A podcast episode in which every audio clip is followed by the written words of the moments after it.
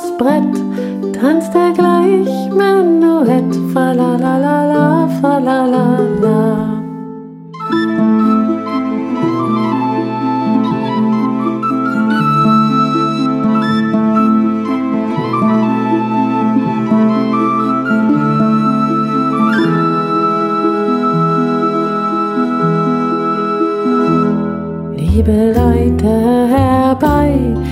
die Brücke an zwei und sie schwangen das Beil und sie tanzten derweil falalala, falalala.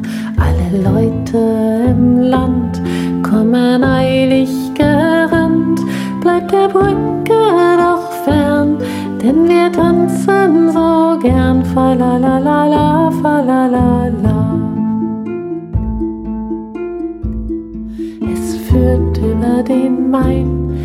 Eine Brücke von Stein und wir fassen die Hand und wir tanzen ohne. Falalala, falalala.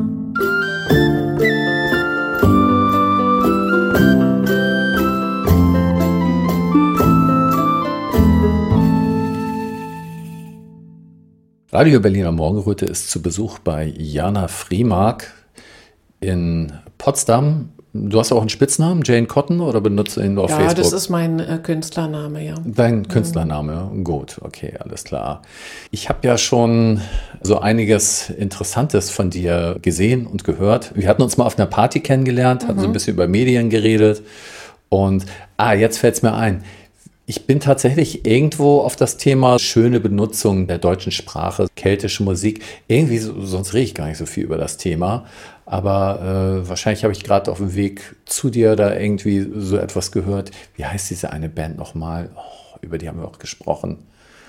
Weißt du auch nicht, wa? Nee, Okay, alles klar. da lasse ich dich Gut. jetzt voll hängen. Ja, da lässt du mich so voll hängen. Genau wie dein Gehirn. Genau. Ist ja egal. Ja, auf jeden Fall ähm, so ein bisschen keltisch anhauchende Musik. Also allemal besser als Volksmusik. Ich hasse Volksmusik. Auch die äh, Hitparade aus den 70er Jahren von Dieter Thomas Heck ist nicht mein Ding gewesen. Nee? Aber äh, so diese schöne alte keltische Musik, so ähm, die ja, hat mir auch sehr gut gefallen. Jedenfalls habe ich das so auf den Ohren. Wir sind so ins Gespräch gekommen und dann habe ich rausbekommen, dass du selber gern solche Musik hörst. Ne? Ja. Genau. Machst, machst sogar. Ja, ich, ich mache das auch, beziehungsweise habe ich ein Album gemacht zusammen mit Jörg Hauschild. Äh, das Projekt heißt Herzgetöne und das Album, was wir gemacht haben, heißt Liebgut.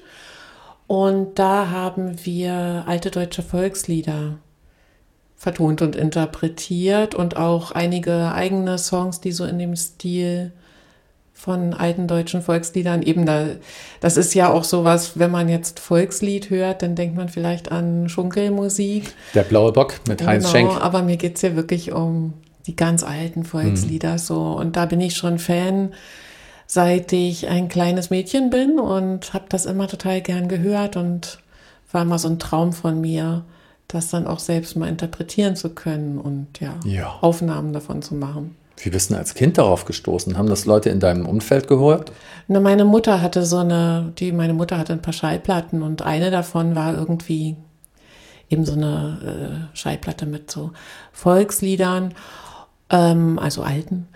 Und eben, ich mochte das aber nicht, wie das gesungen wurde, mhm. also mit so Operettenstimmen und so. Das hat mir nicht so mhm. gefallen, aber ich fand die Lieder so schön. Und deswegen ist als kleines Mädchen schon in mir so diese Idee gereift, das möchte ich gerne anders singen. Weil die Lieder sind total schön, aber so möchte ich es äh, nicht hören. Ich möchte es gerne anders hören und dann ähm, möchten das andere vielleicht auch. Und deswegen bin ich jetzt ganz froh, dass mein Kindheitstraum in Erfüllung gegangen ist mit diesem Album. Ich kann das gut verstehen. Also mal als Beispiel, äh, es gab eine ganze Zeit lang mal eine freie Tanzgruppe in Treptower Park. Also ganz besonders wichtig im Jahre 2021, 22, dass man da äh, schön tanzen konnte. Und da wurde Musik gespielt. Und im Grunde fand ich das eine sehr schöner Gedanke. Also da sind Leute hingekommen, die haben was zu essen mitgebracht, haben es hingestellt, konnten sich alle bedienen. Jemand hat Musik gemacht, es wurden sogar Klamotten hingehängt, die jemand nicht mehr brauchte, die konnte niemand anders weitertragen. Also eigentlich schon so etwas Vorbildliches für eine Art Gemeinschaftsleben mhm. ist da so abgelaufen. Ähm, nur mit der Musik bin ich halt immer nicht so klar gekommen. Das, teilweise war es noch ganz okay, aber ähm, ich habe so eine Fantasie mit Freunden auf dem Lande leben, äh, so ein bisschen ursprünglich und dann am, am Wochenende oder abends sind dann so Feiern und man tanzt so ums Lagerfeuer herum und dann nicht so diese technische Musik, sondern so ursprüngliche Musik mhm. mit richtig guter Laune, mit Tanz, mit so ein bisschen Melancholie. Und die Art Musik, die du machst, ähm, die kann ich mir in diesem Ambiente vorstellen. Ah, ja. Nur hin und wieder auch mal etwas gut gelauntes, weil das meiste von dir ist wirklich, also es ist mhm. schön mhm. und es ist auch melancholisch. Mhm. Ja, empfinden viele so. Das ist äh, für mich gar nicht so. Aber viele, gerade von männlichen Personen, habe ich oft diese Rückspiegelung gekriegt. Das ist so traurig. Aber ich glaube, es ist eigentlich eher emotional oder sehr gefühlvoll. Mhm. Und äh, naja, meine Hypothese ist, dass Männer das vielleicht oft so empfinden, weil sie vielleicht nicht ganz so wie Frauen so mit ihren Gefühlen mitschwimmen können oder so.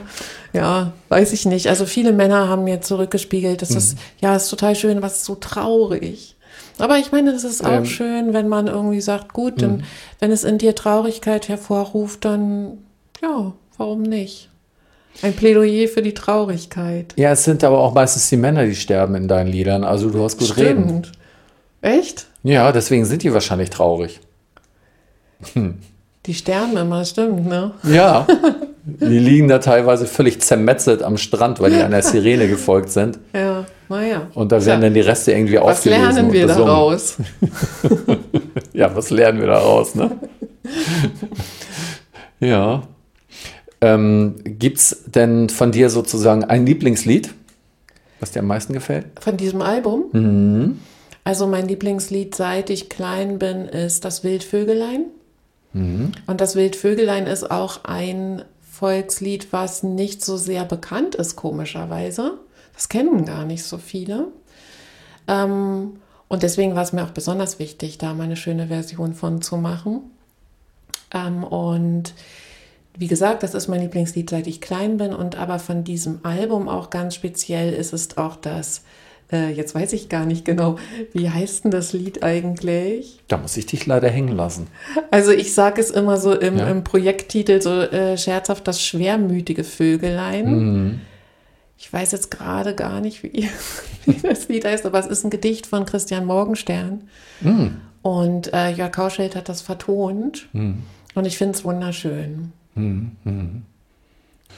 Ja, jetzt wäre normalerweise die Stelle, wo ich so ein Lied anspielen würde. Ne? Mhm, Dann würden meine ja Zuhörer das hören. Das machen wir das, jetzt. Das ne? machen wir. Wir können das, vielleicht spielen wir einfach mal das schwermütige Vögelein. Genau. Wegen dem Plädoyer für die Traurigkeit. Weil ich finde sowieso, ey, warum sind wir denn immer alle so drauf? Ja, es muss sich immer alles total toll anfühlen und juhu und immer so.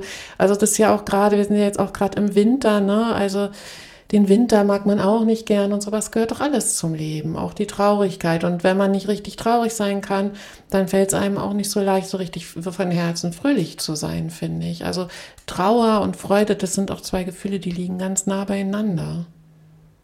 Das stimmt. Ja. Ich finde nur die Abwechslung macht es halt. Man muss halt Ja. immer wieder mal was gut gelerntes. Äh, Ja, gut man kann es sich anfangen. oft nicht aussuchen. Das Leben Ja, das schickt einen in so Situationen und manchmal ist das eine dran, mal das andere. Ne? Ja.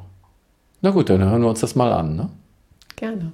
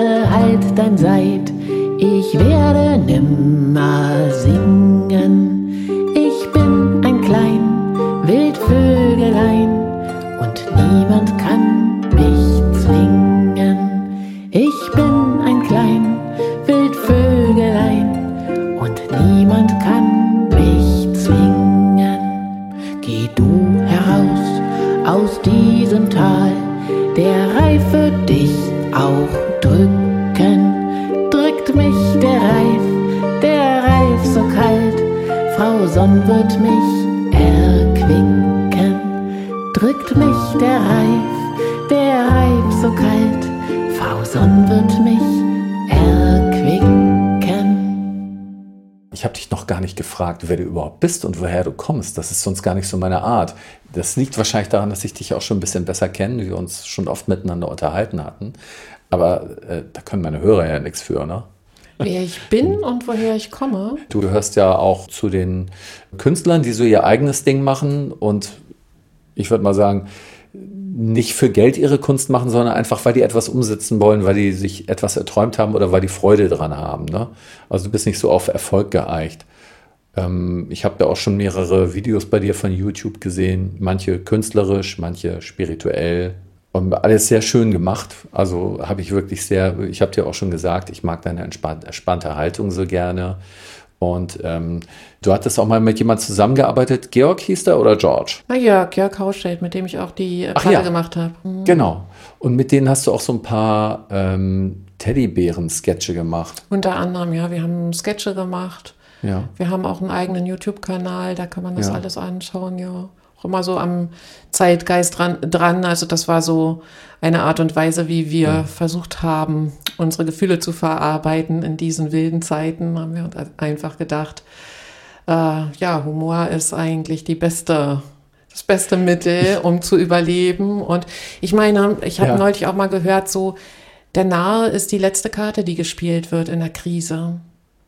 So, und tatsächlich, ne, also wenn Der was, Entschuldigung? der Narr, Ach, der Narr. Narr, der Narr ist die Der letzte. Karte, die gespielt wird Aha. in der Krise, habe ich Ja. neulich mal gehört von irgendeiner weisen Frau. Ich muss da sofort an Lauterbach denken. Humor, ja, ja, genau. Also das ist ja auch sehr herausfordernd in solchen Zeiten, wo man, also wo eigentlich sozusagen, also das ist uns ja auch so gegangen, wir haben halt Sketche gemacht, wo wir teilweise sozusagen unabsichtlich Vorhersagen getroffen haben. Also später ist das tatsächlich genauso gekommen, wie wir es eigentlich auf die Spitze getrieben haben. Und wenn man dann in so einer Zeit lebt, wo eigentlich sozusagen alles schon total auf die Spitze getrieben ist, wo soll man dann da noch Ne, also da ist es irgendwie schwierig, dann noch den Witz zu finden, wenn es halt schon so absurd ist im Außen. Das war eine ziemliche Herausforderung. Aber da würde ich gerne mal ein Beispiel nennen. Also was, was mich da besonders berührt hatte. Ich glaube, dann seid ihr da irgendwie, habt ihr euren Teddy gesucht und äh, habt ihn dann im Kellerraum gefunden, wie er mit den ganzen anderen Stofftieren rumhing. Er Ja. hatte sich also nicht an die, äh, Abstandsregeln gehalten. Ja, und ist zum Lachen in den Keller gegangen. Ja, und ist zum Lachen in den Keller gegangen. Mhm. Genau, mit den ganzen anderen Stofftieren. Und irgendwie das, das irgendwie, man kann ja so äh, Ausdrücke in, in Stofftiere reininterpretieren. Ich hatte richtig den Eindruck, als ihr die Tür aufgemacht habt, und du sie so strafend angeguckt hast, dass sie jetzt hier im Keller sich einfach versammeln und euch ins Teufelsküche bringen mit dem Gesundheitsamt. Ja. Ich möchte wetten, ich habe auf deren Gesichtern echt ein schlechtes Gewissen so ein bisschen gesehen. Ja. Einer hat ein bisschen trotzig geguckt, so, ne? aber die mhm. meisten hatten echt ein bisschen schlechtes Gewissen. Ja. Scheiße erwischt. Ne? Ja. Mir tat das ein bisschen leid. Also gerade diese äh, Sketche, die wir zu der Corona-Zeit gemacht haben, die sind jetzt echt ein schönes geschichtliches Zeitdokument geworden. Ja. ja. So, hm. Das findest du bei Jane und Jane und George heißt der Kanal auf YouTube. Und da hm. kann man sich dann noch so ein bisschen Corona-Nostalgie rein. Genau, da kann man unsere mhm. äh, ganzen Sketche finden, aber eben auch ein Teil der Musik. Genau, ansonsten kann man unsere Platte auf Spotify hören oder sich das Album auch kaufen bei uns, ja. Hm. Und wie seid ihr drauf? Einfach äh, aus Verarbeitung, das irgendwie verarbeiten zu wollen, oder wie seid ihr drauf gekommen, das zu machen? Habt ihr einfach Spaß dran gehabt, ist jedenfalls mein Eindruck. Ja, das war dann wahrscheinlich irgendwie so das verbindende Element, hm. der Humor. Und ja, er ist ja, also Jörg ist ja auch äh, tätig im Filmgeschäft und da mhm. lag das irgendwie nahe, kleine Filmchen zu machen, ja. Ach so, hat er dich auch ein bisschen gecoacht? Er mich gecoacht? Nö. Nö. Nö. Konntest du also von ganz alleine machen? Ja, das ist meine natürliche Begabung. Ja, die, die hast du wirklich. Also ich finde es toll, weil das ist ja oft so, hm, wenn man Schauspiel äh, neu lernt, sage ich aus leidlicher Erfahrung, gerade bei der Kamera, bei, bei Bühne geht es noch, aber gerade bei Kamera, da macht man ja allerhand Gesichts- und Körperverrenkungen, mhm.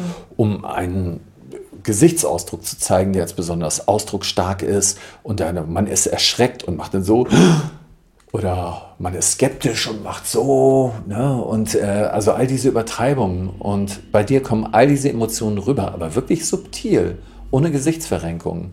Und das, ja, das ist sehr Also ich wollte tatsächlich, ich hatte ja viele Berufswünsche, als ich klein war. Und mhm. ich muss sagen, wenn ich heute zurückgucke, habe ich mir fast alle Berufswünsche jetzt auch schon erfüllt. Also ich hatte wirklich ja. viele. Ähm, und ich habe alles mal gemacht. Aber wie du vorhin schon gesagt hast, ich bin nicht auf Erfolg geeicht. Ähm, und deswegen bin ich wahrscheinlich auch, also ich habe mich auch bei der Schauspielschule beworben als hm, junge hm, Frau, aber es hm. war eigentlich eher so eine Mutprobe, ja, weil ja. ich eigentlich ein sehr äh, schüchterner Mensch bin ja. so, oder ein eher zurückhaltendes Wesen habe und eigentlich nicht so die, wie sagt man so, Rampensau. Also ich kann mir das halt auch nicht so gut, also für mich ist Bühne, ist halt für mich schon irgendwie große Hemmschwelle auch. Und deswegen war dieses, äh, diese Bewerbung bei der HFF war für mich eher so eine Mutprobe. Ich will mhm. das gemacht haben. Mhm. Und da bin ich auch ähm, abgelehnt worden und ich hatte nicht den Ehrgeiz, mich da jetzt noch fünfmal zu bewerben oder so, wie viele das ja machen, weil es ja, ich habe dann irgendwie gehört, es ist wohl relativ üblich, dass man beim erst, bei der ersten Bewerbung ja. nicht angenommen wird. Genau, aber den Ehrgeiz hatte ich nicht und es ist auch okay so. Ja, weil ich meine, ich habe das auch ausgelebt und ich bin auch froh. Ich bin so ein Typ, ich möchte auch meinen Facettenreichtum leben. Und äh, wenn ich jetzt einfach nur Schauspielerin wäre, dann wäre ich auch nicht froh. Nee, tatsächlich, nee, äh, also es ist ein hartes Brot. Man ist da wirklich sehr unter Existenzdruck. Ich hatte ja gerade erst AAA ähm, interviewt. Äh, das mhm. sind auch äh, drei Damen, die, ähm, oder äh, eigentlich sogar vier, aber auf der Bühne sind immer höchstens drei, die da ein paar ganz tolle ähm, Performances abliefern. Äh, und wir haben auch schon Staatstheater gespielt und äh, auch schon Preise gekriegt. Und die hatten aber auch irgendwann mal gemerkt, ähm, das macht überhaupt keinen Spaß, mhm. ähm, das nur zu bedienen, was hier irgendwie gefordert wird. Sei es jetzt künstlerisch, weil die Regisseure und so alles schon fertig gedacht hatten, oder sei es jetzt eben nichts äußern zu dürfen, was gesellschaftlich anstößig mhm. und politisch unkorrekt ist. Ne? Diese ja, sowas nimmt einen dann auch gefangen, ne? wenn man genau. in so einer Erfolgsspur drin ist. Ja, ja. Wobei Kurt Töpperwein hat ja mal gesagt, Erfolg ist das, was erfolgt aus dem, was ich sozusagen vorher gemacht habe. Mhm. Und äh, ja, so kann man es ja auch sehen. Und insofern habe ich durchaus Erfolg. Achso. Ich war ja auch mal auf einer Schauspielschule gewesen und ähm, da bin ich mit der Haltung hingegangen. Also erstmal ein bisschen arrogant. Ich habe gedacht, ich kann sowieso schon alles. Denn nach den ersten Proben habe ich gedacht, scheiße, ich kann ja gar nichts. Und dann habe ich nur noch gedacht, äh, was muss ich tun, damit die Leute das mögen, was ich da mache. So, ne? ähm, ja, das war, glaube ich, ein Haufen Ego-Kram dabei und das ist gar nicht so gut für Schauspiel. Also man sollte da eine eigene Botschaft mitbringen. Also so, so, man sollte schon etwas Eigenes mitbringen, was man aus sich heraus ausdrücken will. Mhm. Und äh, das hast du ja offensichtlich mitgebracht äh, auf einer kreativen Ebene und ähm, ja, auf einer anderen Ebene ist man dann halt auch unabhängiger. Ne? Man kann politisch sagen, was man will. Ne? Ja, genau. Wird einem kein Geld entzogen, keine Subventionen. Also diese Möglichkeiten hat man. Man kann halt nicht am Staatstheater spielen oder Landestheater, aber da sei ja immer drauf geschissen, oder? Oh ja, wenn du das sagst. ja, oder könntest du dir vorstellen, am Landestheater zu arbeiten? Nö. Ich kann mir nee. überhaupt nicht vorstellen, einfach so straight irgendeinen ja. Job zu machen. Das ist nichts für mich. Also ich habe, wie gesagt, ich habe irgendwie das oft als Mangel empfunden, dass man sich nicht für eine Sache entscheiden kann oder irgendwie so, mhm. weil es wird einem ja auch von allen Seiten immer gesagt, man muss sich da entscheiden und man muss sich spitz ausrichten sozusagen auf das eine, was man jetzt macht und so. Und es hat für mich lange gedauert zu sagen, ey, ich bin aber nicht so und ich äh, akzeptiere mich jetzt mit meinem Facettenreichtum und ich lebe das jetzt auch so und ich schaue, ja, was ich, womit ich mich gerade verbinden möchte, was für mich gerade dran ist und das mache ich dann auch. Ja. Und deswegen würde das nicht zu mir passen, mir so einen Beruf auszusuchen, dem ich dann straight folge. Ja, hm. genau. So, von übrigens das Knarren im Hintergrund, falls man das gleich hört, das ist das Schnarchen ihres Hundes. Ja. Sunny heißt er, ein sehr sonniger Name. Und die ist in einem Alter, wo man schon schnarchen darf. okay, alles klar. War auch nicht als Vorwurf gemeint. Nur mal so als Hinweis, nicht, dass die Leute denken, mein Magen knurrt. Wo waren wir stehen geblieben? Bei meinem Facettenreichtum. Ich Bei möchte dich sanft darauf hinlenken, dass ich noch mehr zu erzählen habe. Ja, genau. Mach mal. Hier den Moderator manipulieren. ja, aber. Du musst mich ähm, mal was fragen. Ja, äh, fang doch mal an. Ähm, wann bist du denn das erste Mal künstlerisch tätig gewesen? Also auch als Kind. Wie warst du so als Kind? Hast du da viel gesungen? Hast du da viel ähm, für dich alleine gespielt? Hast du mal Rollenspiele gespielt oder so? Kannst du dich da ja, noch dran erinnern? Also alles, was du jetzt aufgezählt hast. Ich war viel alleine. Ja. Ich habe viele Rollenspiele gespielt. Keine Geschwister? Doch, aber viel? die waren schon älter. Ich war viel ja. alleine als Kind. Also mhm. ich hatte ein paar gute Freunde auch, mit denen ich gespielt habe, aber ich war nicht so ein, nicht so ein Draußenkind. Ich war viel im Zimmer und habe viel, ja, für mich alleine gespielt. Genau, gesungen, getanzt, gespielt, gemalt, also das Ganze alles, ne? Und ähm, ich habe das auch als, wenn, als ich dann schon ein bisschen älter wurde, so äh, und schon lesen konnte, da habe ich dann eben auch so Theaterstücke einstudiert oder irgendwelche Gedichte und dann. Was heißt das so? Welches Alter war es ungefähr? Das weiß ich jetzt nicht mehr, aber ich muss ja schon le gelesen, lesen, lesen haben können. Ne? Ach naja, so, deswegen meine ich, also es ist noch unter zehn, es ist sechs oder das, sieben. Äh, oder das weiß ich nicht, aber ja. ich kann mich einfach nur erinnern, dass ich sowas immer viel gemacht habe. Ich habe das geliebt, ja. irgendwie so äh, was auswendig zu lernen und vorzutragen. Ja, das ja. war so mein Ding. Mhm. Und dann kamst du in die Schule. Du bist ja jetzt ein recht freidenkender Mensch ähm, und bist vielleicht schon als Kind so gewesen. Ja. Ähm, wie, wie war Schule so für dich? Hast du auch noch eine Erinnerung? Ja, also Kindheit ist irgendwie so ein Kapitel, da denke ich jetzt nicht so super gerne hin. Mhm.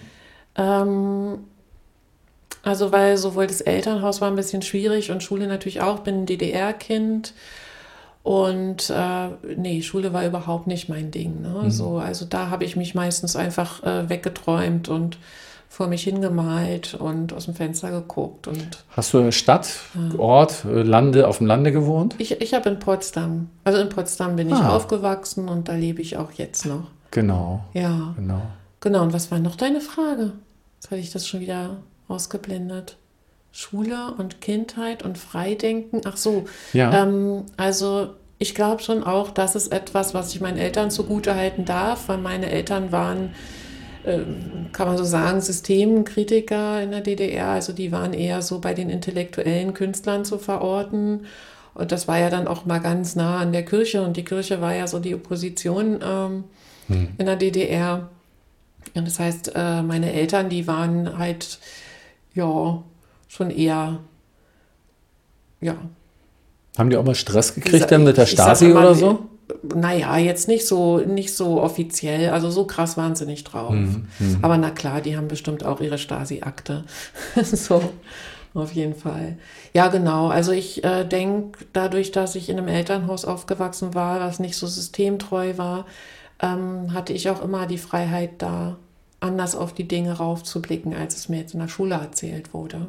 Mhm. Und ich war dann auch, als ich 13 war, da ging das ja los mit der Revolution.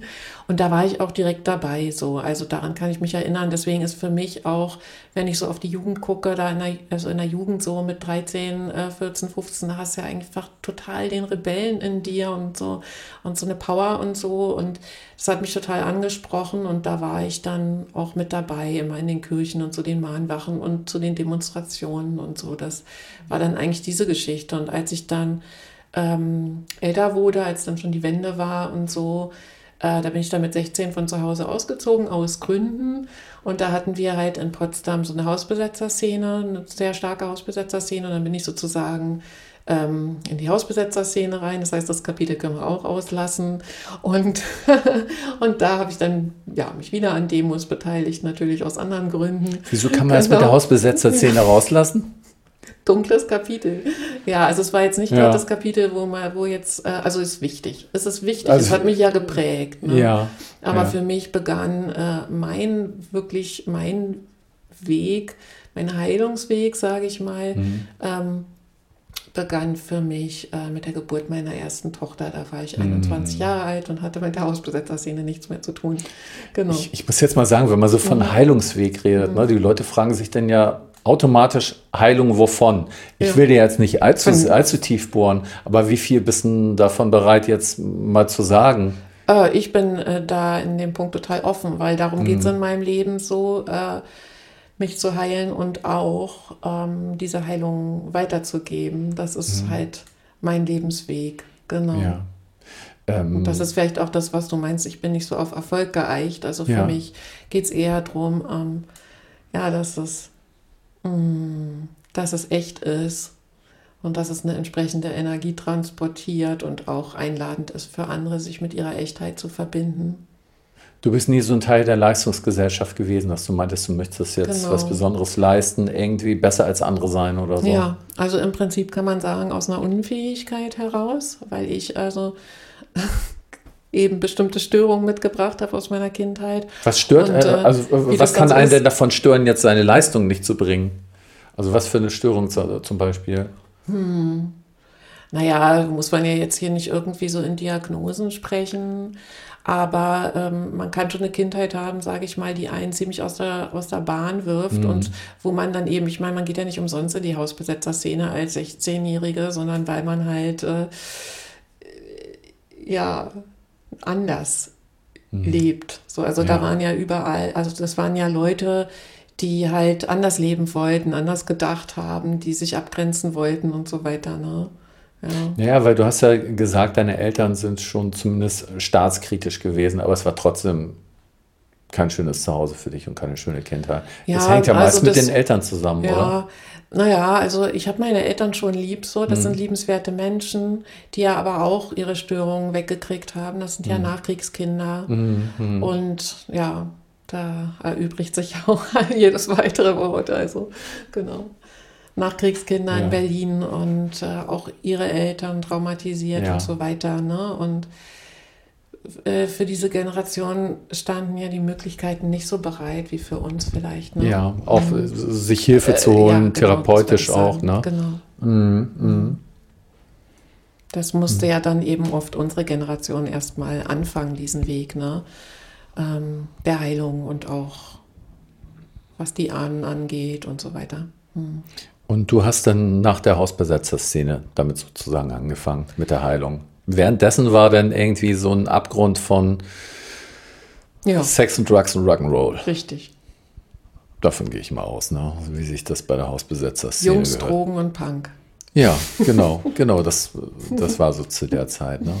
Und ähm, dann hattest du wahrscheinlich einen ziemlichen Tiefpunkt danach. Und wenn dann die Heilung anfing, oder kam die so von ganz alleine? Genau, das ist ja im Prinzip, kann man das ja einteilen in die äh, Zeit der Unbewusstheit und Mhm. die Zeit, wo dann die Bewusstheit äh, begann. Ne? Ja, ich bin, ich bin gerade so ein bisschen perplex, weil ich gar nicht gedacht hätte, wohin unser Interview führt. Ich habe mir was ganz anderes vorgestellt, aber gut, ich nehme das so an. Okay, also ähm, genau. Also es ist so gewesen, dass ich aus der Hausbesetzer-Szene heraus dann irgendwie einen Freund hatte, der schon etwas gesetzter war. Es war zwar auch so ein Kiffer, aber der war selbstständig als Tischler und hat halt äh, hat so recht strukturiert gelebt. Und durch den bin ich irgendwie auf einen anderen Trichter gekommen und dann habe ich ähm, angefangen, mein Abitur nachzuholen. Und mit dem Mann war ich dann nicht mehr zusammen und dann habe ich den Vater meiner ersten Tochter kennengelernt beim Abitur. Ja, bin schwanger geworden und mit der Geburt meines Kindes ist es in mir erwacht. Weil da war dann, ich möchte, also ich, da war, ist diese Liebe erwacht zu meinem Kind, ne, auch so dieses ähm, Instinkthafte ist erwacht. Und da war irgendwie klar, nee, ich möchte nicht an meine Tochter das weitergeben. So, und dann habe ich angefangen mit Therapie, habe angefangen, Bücher zu lesen und so, ne? Ähm, und dann ging das los. Und das war dann letztendlich so intensiv, was ich da zu heilen hatte, dass es äh, zu meiner Berufung geworden ist. Und auch überhaupt bestimmte Dinge, die ich erlebt habe, ähm, in der Kindheit beispielsweise, äh, sehr große Tiefpunkte, Todesnähe und so weiter. mm. Und dann auch später im weiteren Verlauf meines Lebens. Also ich habe einfach extreme Erfahrungen gemacht. Und ich äh, bezeichne mich als Schamanin, wenn mich jetzt jemand fragt, was ich beruflich mache. Und ähm, Schaman, Schamanin, das lernt man ja nicht irgendwo, sondern man wird initiiert durchs Leben, durch bestimmte ähm, ja, Initiationsmomente, durch bestimmtes Erleben, dadurch, dass man bestimmte Krisen sehr tief durchmacht. Und das war mein Weg. Ich habe ähm, ja dann auch im weiteren Verlauf meines Lebens viele große Krisen und tiefe Tiefpunkte gehabt. Und ich habe mein Leben dem gewidmet, ähm, diesem schamanischen Weg. Ja. Das heißt, alles, was du mitgemacht hast in deinem Leben, mitgemacht ist auch, ne? wenn man es wörtlich nimmt, ne? du hast so mitgemacht, äh, alles, was du erlebt hattest, ähm, ja, zeigt sich letztendlich auch als ähm, Schatzkiste, aus der du später etwas rausholen konntest. Ne? Auch wenn es noch so hart klingt. Manchmal. Total. Wäre das nicht schöner? Warum kann das nicht einfacher sein? Muss das immer dieser Stress sein? Sag mal, Ja, ich was weiß ist deine nicht, vielleicht, Meinung? äh, vielleicht ist man ja da doch ausgewählt. Also vielleicht ist es ja doch Ja, aber so ein dass man- ausgewählter Stress immer. Vielleicht ist es ja doch so, dass man irgendwie wie so eine Art Auftrag hat. Also wir, wir, Mhm. eilen, wir eilen. Wir heilen ja nicht nur uns selbst, wir heilen ja auch die Ahnenlinie Mhm. und wir tun das ja auch für die, die nach uns kommen, so, ne? Und irgendjemand muss ja damit anfangen. Und wie ich vorhin schon sagte, meine Eltern hatten so die Möglichkeit nicht, ne? Deswegen machst du das jetzt teilweise Mhm. für die mit. Ja. Ja. Also ich sehe das so, dass ich habe meins, weißt du, mir ist das ganz viel passiert in meinem Leben. Ich habe ganz viel Einsamkeit erlebt, ganz viel alleine sein, dass da niemand ist, der mir hilft. Schon als Kleinkind äh, war ich in Situationen, oder wahrscheinlich auch schon als Baby, aber da habe ich keine Erinnerungen dran, aber das ist uns ja allen so gegangen oder fast allen, ne? dass wir äh, alleine gelassen wurden, äh, wenn wir geschrien haben. Das ist ja schon mal jetzt, ne, die ersten krassen Trauma-Erfahrungen so. Aber ich habe äh, dann als Kind auch durch eine sehr schwere Erkrankung, wo ich dann im Krankenhaus war und auch fast gestorben wäre und so weiter, halt krasse Zeit von Einsamkeit erlebt und auch von gefesselt sein, weil ich war ans Bett gefesselt und so, ne?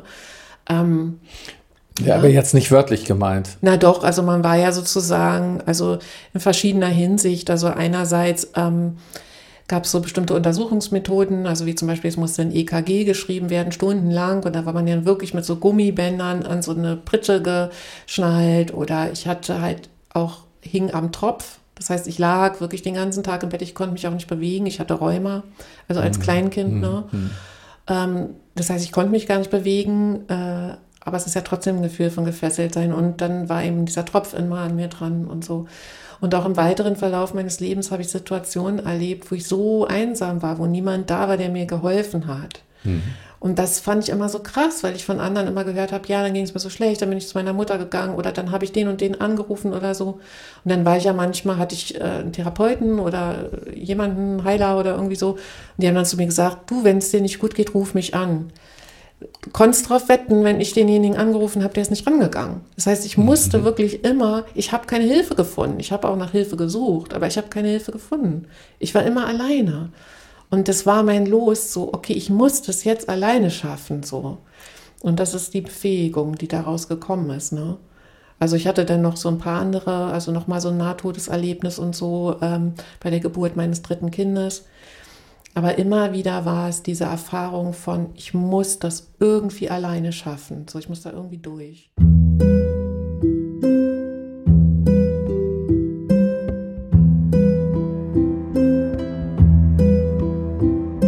Ein schwarzes Vögelein fliegt über die Welt. Das singt so todestraurig. Wer es hört, der hört nichts anderes mehr. Wer es hört, der tut sich ein Leides an, dem mag keine Sonne mehr scheinen.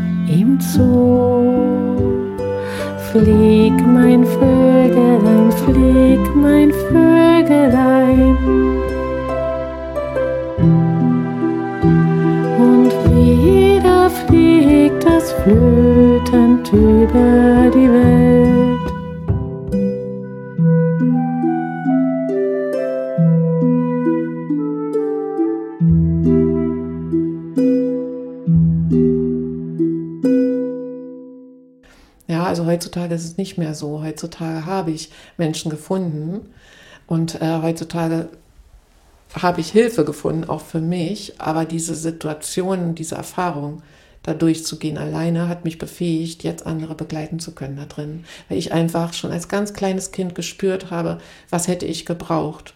Und später auch. Ne? Ich wusste ja immer intuitiv, was hätte ich jetzt, was würde ich brauchen. Was ich jetzt nicht kriege, aber was ich brauche. Ne? Mhm. Und ähm, das ist zum Beispiel so ein Punkt, wo auch Menschen zu mir kommen mit sehr schweren Geschichten, weil sie spüren, dass ich das kann, dass ich mhm. in der Dunkelheit war und dass mich das nicht erschrickt. Mhm. Ja. Und ähm, bei dir ist es auch nicht so theoretisch wie bei manchen Akademikern, die das mehr, die das meiste irgendwie nur ja. äh, halt äh, wissenschaftlich gelernt haben. Genau, aber ich habe es hautnah, hautnah erlebt. Mm, Und für mm. mich ist das also, ich bin ja auch in äh, so einer Selbsthilfegruppe äh, mm. für Süchtige. Und dort wird ja auch immer gesagt, niemand kann Süchtige besser verstehen als andere Süchtige. Und so ist auch echt mein Empfinden. Ich habe so viel Therapie gemacht. Ich habe so viel Erfahrung mit allen möglichen therapeutischen Modalitäten, die es so gibt, ja. Und äh, das, was mir wirklich, wirklich hilft, sind Menschen, die ein tiefes Mitgefühl dafür haben, weil sie es kennen. So. Und nicht Leute, ja. die das aus Bücherwissen haben und selbst gar nicht die Erfahrung gemacht haben und da nicht durchgegangen sind. So. Mir fällt es auch gerade ein, das hat zum Teil etwas mit den hierarchischen Strukturen unserer Gesellschaft zu tun. Also man denkt, damit Leute einen helfen können, müssen die irgendwie über einen stehen. Hm, ja. Und mhm. für dieses Über einem stehen muss man Akademiker sein. Mhm. Das gehört ja auch noch in unserer Gesellschaft dazu, mhm. weil wir eine stark verstandesgesteuerte Gesellschaft ja. sind, die über eine bestimmte wissenschaftliche Ebene geht, aber teilweise nicht wirklich in die Tiefe. Ja. Und so entstehen dann so Hierarchien. Ja, total. Und äh, was es ja nicht geben mhm. sollte, sind Hierarchien, sondern Rollenverteilung. Mhm. Also Schamane äh, ist ja kein Vorgesetzter oder mhm. sowas. Das ist jemand mit einer Aufgabe, die er aufgrund von etwas hat, was im Leben ihm passiert mhm. und nicht, was er sich durch seinen Verstand herangezogen hat. Ja, also das eine ist natürlich dann auch so diese Stigmatisierung. Gehst du zum Beispiel jetzt, äh, ne, du kriegst irgendeine Diagnose, du bist irgendwie stigmatisiert von demjenigen, der ja das nicht hat. Der hat das Problem nicht, aber mhm. der heilt dich jetzt. Mhm. Glaube ich nicht dran. So. Also man bleibt irgendwie in diesem Krankheitsding drin. Ja. Und so ist, ist ja auch unser System. Ne? Also die Kranken krank halten. Und äh, was aber in meiner Arbeit passiert, ist äh, eben nicht, ich bin jetzt keine in dem Sinne, ich bin zwar auf einer Ebene schon eine Wissende, aber ich bin jetzt irgendwie nicht eine Besserwissendere als jetzt zum Beispiel derjenige, der zu mir kommt, sondern ich helfe demjenigen, an sein Wissen ranzukommen. Mhm. Also ich öffne einen Raum, ich bin für denjenigen da, aber eher in einem Betrachtungsraum, eher in einem neutralen Betrachtungsraum und in einem äh, das alles annehmen und mit viel Mitgefühl und so. Ja. Ja, und nicht das, das irgendwo in irgendeine Richtung verändern wollen, wo wir jetzt sagen, das ist gesund, sondern eher demjenigen helfen, sein echtes in sich zu finden und sich dort anzubinden und sich dort wiederzufinden und aus dem, diesem Selbst herauszuleben, was wir eben verdrängt haben. Ne? Ja, also was wir durch unsere ja. Kindheit und andere Erfahrungen eben, dass wir unser Selbst immer mehr zurückgedrängt haben, uns immer mehr angepasst haben an die Außenwelt, ne? Und da spielt das ja eben auch eine Rolle, ne? Was ist hier krank und was ist gesund und so, ne? Ähm, also gesund soll sein, dass man an diese kranke Gesellschaft möglichst gut angepasst ist. Glaube ich irgendwie nicht, ja. Also ich finde, wir finden, oder ich weiß, wir finden Heilung darin, wenn wir unser Selbst in uns wiederfinden, was wir zurückgedrängt haben, um uns eben anpassen zu können. Und wenn wir dann dieses Selbst immer weiter ausdehnen können, weiter werden darin, in unserem Selbst stehen können, aus unserem Selbst heraus leben können, als die einzigartigen Wesen, die wir sind.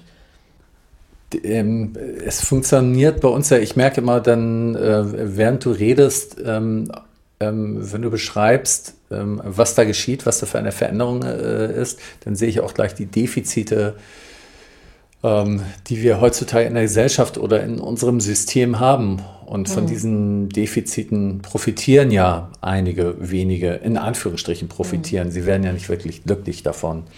Aber zum Beispiel der Meinung zu sein, äh, dass man selbst jemand anderes heilt, also dass man ihn nicht in seiner Heilung unterstützt, sondern dass man ihn selbst heilt, das gibt einem ja auch Macht, so mhm. etwas zu tun, wenn man sagt, ich kann dich heilen ne? oder der oder das kann dich heilen. Mhm. Dann könntest du dich nicht heil, äh, heilen ohne dieser Person. Du bist äh, ihr also auf Gedeih und Verderb ausgeliefert. Mhm. Und ähm, das ist ja etwas so, wie unsere Abhängigkeitsgesellschaft funktioniert. Mhm. Ja, da werden genau. dann wieder Abhängigkeiten geschaffen. Mhm. Oder es geht wieder darum, irgendwas aus sich zu machen. Also das ist das ja auch, ne? wenn du jetzt die Coaching-Szene anguckst oder so, das ist ja ganz viel irgendwie, ja, werde die beste Version deiner selbst, wer willst du sein oder so. Also immer dieses, ich muss was aus mir machen. Nein, mhm. ich bin. Und da mal hinzugucken, wer bin ich mhm. denn? Mhm. So. Mhm. Und da unterstützt du die Leute bei. Ja, Hast du da ein paar verschiedene Ansätze bei? Ja, ich habe da äh, so meinen schamanischen Werkzeugkoffer auf jeden Fall, mhm. ja, und kann da flexibel sozusagen schauen, was braucht es hier gerade. Aber ähm, irgendwelche Diplome? Nein, supported by God. okay. Also du hast da ja, Jodeldiplom. Ja, genau. Also das ist ja meistens so, das geht auch fast gar nicht anders. Die meisten Leute haben ja irgendwie auf ihrer Seite stehen, so ich habe den und den Kurs gemacht, Nee. ich habe das, ich, ich lehre nach der und der Methode, bla bla bla bla. Nee, Denn- ich bin, äh, bin Ja. wirklich vom Leben ausgebildet, tatsächlich. Ja. Also ich habe schon viel auch in meinem Leben gemacht, an allen Mhm. möglichen Sachen und äh, viele Sachen auch gelernt und so und äh, vieles autodidaktisch aber auch und ich finde das in Ordnung. Also und gerade als Schamanin brauche ich nicht äh, irgendeine Ausbildung bei irgendwem, nee. Das ist genau dieses Ding. Ich bin nämlich an, ähm, an die Quelle an so und an mein inneres Wesen. Hm. Ja, Wie- aber von den Ja. äh, Möglichkeiten, die es da so gibt, könnte mal ein Beispiel ja, nennen. gerne. Also was ein wesentlicher Bestandteil ist, ich habe einen Frauenkreis, der ist mir sehr wichtig. Ähm, da geht es um, um Weiblichkeit, da geht es darum, äh, wieder zurück zur Quelle. Und äh, ja, das ist ein sehr wichtiger Punkt in meinem Leben. Ähm, und jetzt aber mal so konkret, wenn jetzt jemand ähm, Hilfe, Unterstützung sucht. Also was ich ein ganz wichtiges Element finde, ist das Zuhören, ist einfach dem anderen zuhören, dass er Raum findet, zu sprechen und sich selbst zu reflektieren und dass ihm jemand zuhört mit äh, Mitgefühl und aber auch aufmerksam und reflektierend. So, genau, also diese Art und Weise bringt schon mal sehr viel, also dieses Zuhören so. Dann arbeite ich auch zum Beispiel mit äh, Tarotkarten, ähm, aber auch nicht im Sinne von, ich sag dir jetzt mal, was in deiner Zukunft passiert, sondern eher so als Diagnosemöglichkeit, um irgendwie mal so ein bisschen zu gucken, was ist denn jetzt und was sind denn so die Möglichkeiten oder wo kommt denn das auch her? Ähm, genau, und was ich mache, ich mache Innenweltreisen. Ähm, also wenn du jetzt wirklich einen richtig einen Prozess machen willst, ja, eine Prozessbegleitung willst und du willst äh, irgendwie ein bestimmtes Thema in deinem Leben wirklich angehen, dann bietet sich so eine Innenweltreise an. Das ist inspiriert von den ähm, Heldenreisen. Ja. Das sagt dir vielleicht Ja, ja. was, ne? Die Heldenreisen von Joseph Campbell. Und davon sind diese schamanischen Innenweltreisen inspiriert. Das ist eine dreiwöchige Reise, wo ich dann da bin, begleitend. Genau. Das ist sehr. Drei Wochen? Drei Wochen, ja. Aber es ist eine Innenweltreise. Das kannst du in deinen Alltag integrieren. Ach so, äh, ihr seid jetzt nicht die ganze Zeit irgendwie in einem Raum oder einem Nein. Gebäude und Nein. äh, esst und schlaft irgendwie. Nein, du lebst dein zusammen. Leben und ich bin für dich da. So. Aha, und, und wie Und machst wir- du das? Also du schwebst da nicht so als Geist drüber, aber bist über, über Handy verbunden oder so? Also so ganz praktisch, Hm? wenn du jetzt eine Innenweltreise bei mir buchen würdest, ähm, ganz praktisch würde es so sein, wir würden einen Termin ausmachen, Hm? dann würden wir uns kennenlernen, dann würden wir mal darüber sprechen, was bei dir gerade so los ist, was dich eigentlich bewegt. Ähm, also was wichtig ist für so eine Heldenreise, die ich Innenweltreise nenne, ähm, ist, dass man einen Ruf verspürt. Also der Held verspürt einen Ruf. Ja. Und dieser Ruf ist so was Unbestimmtes. Es ist niemals, ah, ich möchte jetzt das und das erreichen. Äh, Es ist also nicht erfolgsorientiert in dem Sinne, ich will jetzt das und das erreichen, ich habe keine Ahnung wie, sondern der Ruf ist etwas Unbestimmtes, eine Ich kenn das. Sehnsucht. Ja, ich, Also ja, ja, ich weiß genau, was du meinst. irgendwie, da ist ja. was, ne? Oder du Ja, da will was raus, ne? Ja. Oder du bist in einer Situation, wo du wirklich das Gefühl hast, hier komme ich nicht weiter, du stehst Ja. in irgendeiner Form unter Druck oder sogar du bist in einer sehr leidvollen Situation, das ist ein großes Leid. Hm. Ähm, oder dir ist einfach langweilig. Kenne ich persönlich nicht, aber gibt Leute, Hm. die sagen, ich, in meinem Leben fehlt die Lebendigkeit. Ja, ja. Das kann halt auch sowas sein. Ja. Es ist immer was Unbestimmtes, der Ruf. Und wenn du also irgendwie so eine Situation hast, wo du sagst, also die Situation geht so gar nicht, irgendwas muss sich verändern Mhm. und ich verspüre den Ruf, ich möchte was verändern, dann wäre sozusagen der Zeitpunkt, äh, vorbeizuschauen und dann, ja, dann sprechen wir über deine Situation, gucken uns das an. Das mache ich dann zum Beispiel auch viel über Aufstellungsformate, so, dass wir das Thema aufstellen. Und dann fangen wir an dazu zu arbeiten, dann bekommst du von mir Material und dann, äh, ja, dann sage ich zu dir, du nimm dir mal ein bisschen Zeit, paar Tage, lass es mal alles sacken und wenn du merkst, jetzt ist es soweit, dann gehst du über die Schwelle. Und wie du dann über die Schwelle gehst, erfährst du dann alles von mir. Dann gehst du über die Schwelle und wenn du über die Schwelle gegangen bist, dann beginnt deine Reise so richtig, ne? Und ähm, ja, du bekommst ja von mir Material, also sozusagen auch einen mhm. Reiseplan und äh, Landkarte und sowas alles, ne? Und auch eben, ja, einen Leitfaden sozusagen. Und ich bin die ganze Zeit unterstützend da. Das heißt, wir sind verbunden über einen Messenger zum Beispiel und mhm. so weiter. Ne? Und wir werden uns auch innerhalb der Reise dann nochmal treffen. Ähm, und zum Abschluss dann auch nochmal, das heißt, das sind so diese drei Punkte, wo wir uns dann begegnen. Also entweder livehaftig oder eben über Skype, wenn derjenige in einem anderen Ort wohnt. Genau, und ansonsten bin ich die ganze Zeit begleitend über den Messenger verfügbar. Aber derjenige also macht diese Reise ganz alleine. Ja, ich mhm. bin einfach begleitend dabei, so mit meinen Erfahrungen. Mhm. Hast du eine Webseite, wo man da auch noch ein bisschen was drüber nachlesen kann? Ja, ja, voll. Ähm, kann man voll, voll drüber nachlesen, wollte ich sagen. Voll die Webseite. Voll die Webseite. ja, äh, ich bin ja von Beruf Wunderwirkerin und Bewusstseinspunk und meine Seite heißt äh, wunderwirker.de. Bewusstseinspunk. Mhm. Ach, danke. So habe ich das erste Mal gehört, das Wort, aber es klingt cool. Ja. Ja, schön, gefällt mir. Ja, ähm, werde ich natürlich auch noch verlinken, ist ja klar. Müsst ihr jetzt nicht alles mitschreiben. Ich verlinke das natürlich, das findet ihr schon. Ähm, genau. Einfach und da, Wunderwirker merken. Ja, und da wird dann auch, ähm, da wird dann auch wahrscheinlich eine äh, E-Mail-Adresse stehen oder ja. eine Telefonnummer, ne? Genau. Ja. Dort findet man so alles, was ich so mache, anbiete. Dort findet mhm. man auch mein Radio, Radio Wunderwelle. Äh, ja, äh, also da bist du selber nicht als Moderatorin zu hören, da haust du einfach nur die Musik rauf, die dir gefällt. Ne? Was so, ist das ja. für Musik? Achso, ich habe ein, ein, äh, einen Sender, wo die ganze Zeit Musik läuft. Ja, ja. Genau, und ich habe einen YouTube-Kanal, wo ich auch Interviews führe und so, genau. Hm? Genau, den YouTube-Kanal, den werde ich natürlich auch verlinken. Sag's trotzdem nochmal, was so schön klingt. Radio Wunderwelle. Radio Wunderwelle, ne? Ja. Genau. Bei Radio Wunderwelle sind deine ganzen spirituellen Sachen drauf. Bei Jane und äh, Georg. Jane und George. Jane und George sind die ganzen ähm, ähm, ja, Unterhaltungssachen drauf, mhm. will ich mal sagen. Die ganzen Sketche, auch teilweise Corona-Sketche. Übrigens erinnere ich mich da an einen sehr schönen, wo die sich dann geschützt küssen. Mhm. Mit, äh, da, ja, so eine ähnliche Szene hatte ich mal bei äh, Captain Gabi Future. und Ludwig. Gabi mhm. und Ludwig, ne? Mhm. Habt ihr euch ein bisschen von Loriot äh, inspirieren lassen, oder? Ja, vielleicht, aber unbewusst. Ja, natürlich. Also wir haben eigentlich, wir haben das Ding gemacht und dann haben wir hinterher gesehen, dass es irgendwie Loriot-mäßig wirkt.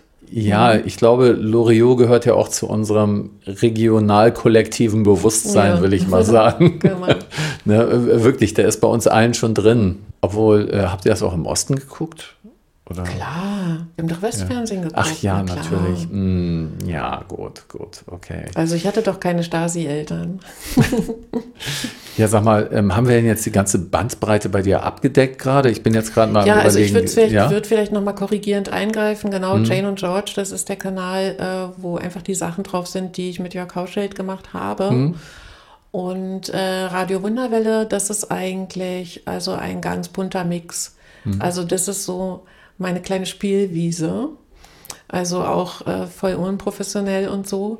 Und das äh, ist für mich auch mit der Mikrobenkrise verbunden, weil mir ging es ja da ähm, auch so, dass ich durch diese Krise erstmal aus der Spur geworfen war mhm. und auch so das Gefühl hatte, also ich muss mich jetzt erstmal selber begleiten. Ich kann jetzt gerade keine Leute begleiten und bin da so ein Stück rausgegangen, aus dem für andere da sein, weil ich gemerkt habe, ich muss jetzt für mich selber da sein. Ich muss erstmal gucken, wie ich klarkomme. Vor allen Dingen muss mhm. ich für meine Kinder da sein in ja. dieser Zeit.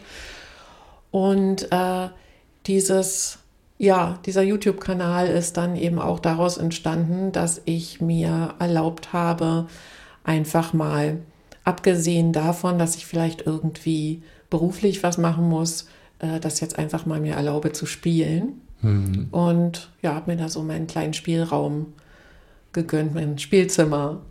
ja, und deswegen, da ist so alles Mögliche zu finden, unter anderem äh, Spirituelles, ja. ähm, aber eben auch künstlerische Sachen, Lyrik und so. Und aber was ein ganz wichtiger Punkt ist auf Radio Wunderwelle ist äh, das Thema Sucht. Mhm. Ja, das ist mir ganz wichtig. Dort gibt es viel Material zum Thema Sucht und auch Co-Abhängigkeit. ja. Und alles mögliche Inspirierende, auch viel äh, zum Thema psychische Krankheit Mhm. und so, ja. Also Da machst du Interviews und äh, sozusagen eigene ähm, Standpunkte gibst du auch ab. Hab ich ich habe da ja mal reingeguckt, ne? Also teilweise manchmal äh, bist nur du da alleine zu sehen, aber manche äh, teilweise machst du auch Interviews, ja? Genau, ich mache viel Interviews und äh, manchmal mache ich auch eigene Sachen, zum Beispiel gefühltes Wissen ist so eine kleine Rubrik. Genau, ja. Gefühltes Wissen. Gut, okay. Ja, aber ich, Äh, also ich habe wie gesagt diesen YouTube-Kanal jetzt, der, der ist so ein bisschen offen, so nach dem Motto, mal sehen, was kommt. Ja. Also so, dass ich einfach meine Interessen dort bespielen kann und sagen kann, okay, also ja, kann ich verstehen. Also jetzt, nicht, jetzt mal das ja, Thema oder mal das. Also ich habe das jetzt nicht so eingenordet auf irgendwas. nicht sich vor so limitieren. Nee, also Mhm. Ich finde merke halt nur, auch welche doof. Bereiche wachsen und zum Ja. Beispiel dieser Bereich, äh, diese Thematik mit Sucht und Mhm. Co-Sucht, das ist so ein Bereich, der, der, der wächst. Mhm. Ja. Ja, ist auch viel Bedarf da vielleicht, ne, dass Menschen sich davor informieren können. Und übrigens, das Brummen da im Hintergrund, das ist nicht der schnarchende Hund, äh, das Nein. ist die S-Bahn. ja, der Regio eher. Der Regio, okay, alles klar. Nur damit meine Hörer das einzuordnen wissen. Ja, ich würde mal sagen, ähm, damit haben wir also ein ziemliches Spektrum jetzt schon abgedeckt äh, Ja, ja. von dem, ne, was du so auf die Reihe gekriegt hast und immer noch auf die Reihe kriegst, ne? Ja, ich glaube schon. Genau, ja. Dann freue ich mich auf die Zukunft. Ich kann dir jetzt schon mal sagen, dass du bei der Redaktion von Menschliche Werte Medien dabei bist, bei der Entwicklung. Wohin das geht, ähm, das ist immer noch offen. Auch in dem Fall ist es ja so, dass das natürlich möglich ist, dass du sagst nach einem Monat so, ach, ich habe keinen Bock mehr. Kann aber auch sein, dass wir ähm, irgendwo in zehn Jahren beide als leitende Chefdirektoren da die ganze Macht haben über diesen Sender. Ja. Nein, so soll es natürlich nicht sein. Wir werden auf dem Boden bleiben, auch wenn wir nach gewissen Maßstäben wahrscheinlich sehr erfolgreich dabei werden. Ne? ja, Erdung ist ganz wichtig. Erdung ist ganz wichtig. Ohne Erdung ist alles nichts. Ich danke dir, Oliver. Ja, ich danke dir auch.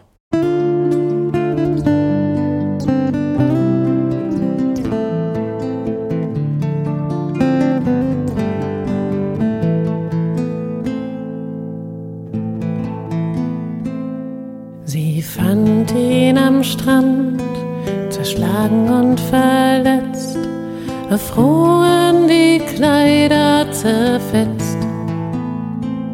Er konnte dem Gesang der Sirene nicht widerstehen und hat die Klippe übersehen. Die Planken seines Schiffes treiben noch übers Meer und es spülte ihn hierher.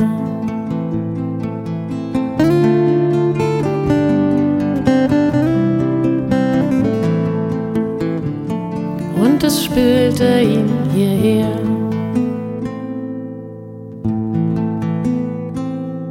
Sie pflegte ihn gesund, er küsste ihren Mund. Viele Tage, sieben Jahre, er ein neues Schiff, stärker als das Riff. Denn es rief nach ihm die See. Die Planken seines Schiffes treiben noch übers Meer. Und er kommt nicht mehr hierher.